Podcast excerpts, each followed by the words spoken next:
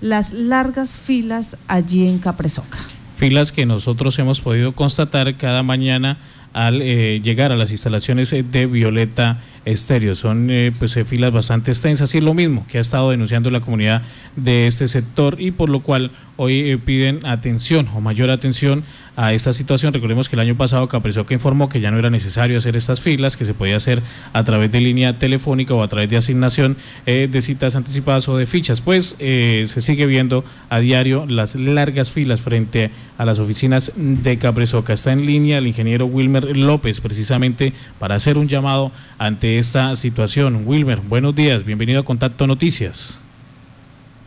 Eh, buen día, Contacto Noticias, a Violeta Estéreo, agradecerle a Martica, a Gato y a todas las personas que hacen presencia en la mesa directiva de este prestigioso noticiero que se ve a lo largo y ancho del municipio y del departamento de Casanares. Wilmer, eh, ¿han evidenciado ustedes esta situación? ¿Cuál es la solicitud que hacen hoy? Sí, efectivamente, en cabeza de la Junta de Acción Comunal del Barrio del Centro, eh, en años anteriores se les hizo una solicitud de manera respetuosa que trataran de buscar una alternativa de posible solución para evitar estas largas filas y evitar que las personas madruguen eh, bastante temprano, porque lamentablemente es un poco triste ver estas largas filas y más que todo son personas que son adultos mayores que definitivamente esto genera pues eh, una mala imagen y lo que pronto Dios no quiera eh, puede ocurrir un accidente en este tramo que es bastante concurrido. Wilmer, permítame porque ustedes han tratado ya de hacer contacto con Capresoca, han pedido que por favor eh, se escuche este pedido, esta solicitud. ¿Qué ha dicho la gerente de Capresoca? ¿Qué es lo que responde la entidad? Bueno, hasta el momento no tenemos ninguna respuesta. Estos oficios los radicamos en la administración pasada cuando estaba el doctor David Gallego, que era el, director o el gerente de, de,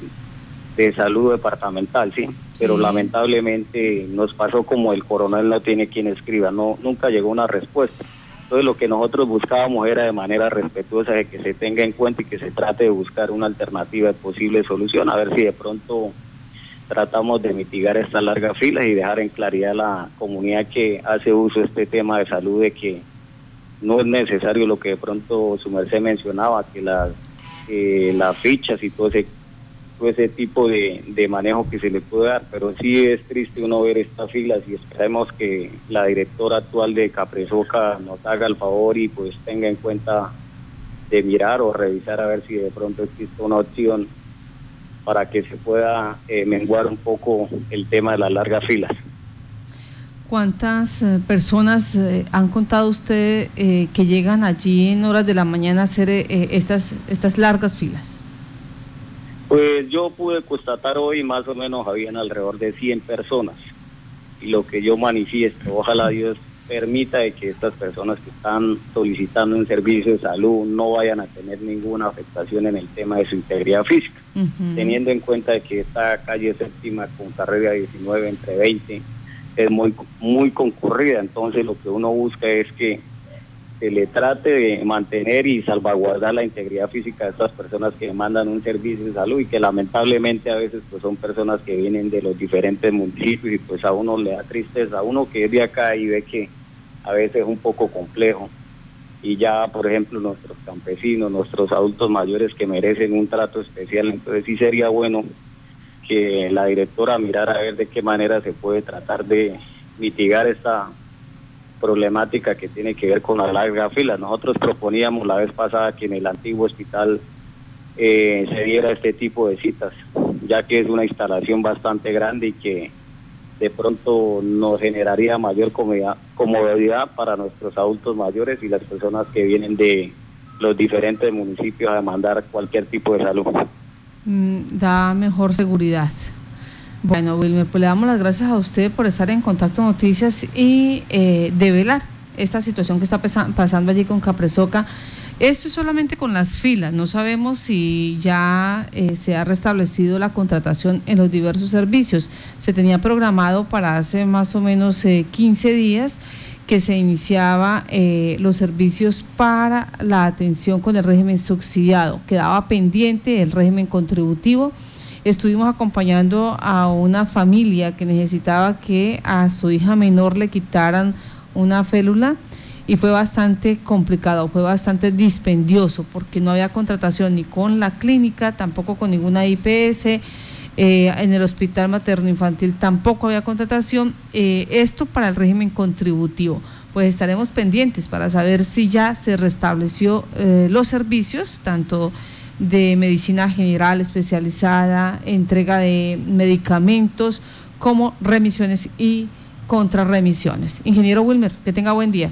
Eh, Martica, también quiero usar del espacio, quiero hacerles una invitación a la comunidad de Yopaleña que se está llevando a cabo una campaña que se llama No sea mugre con Yopal, que tratemos de ser buenos ciudadanos, que tengamos conciencia ambiental, que seamos eh, buenos multiplicadores de las buenas prácticas, que tenemos una actividad pendiente que va a ser para el día domingo, de 6 de la mañana a 12 del mediodía, que va a estar liderada por la doctora Esperanza, la gerente de aseo de la empresa de Cubuto Alcantarillado del municipio de Yopal, los ediles, los presidentes y las diferentes personas que tienen negocios o que son dueños de los predios donde los invitamos a embellecer su frente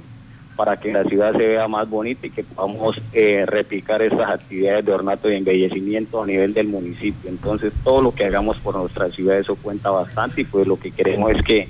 cada día mejoremos nuestra imagen y que en el tema de los residuos sólidos no deben de ir dispuestos en los separadores, tienen que ir frente a cada vivienda y esperemos que ojalá podamos comportarnos de la mejor manera y que no tratemos de trasladar el problema de un lado a otro como es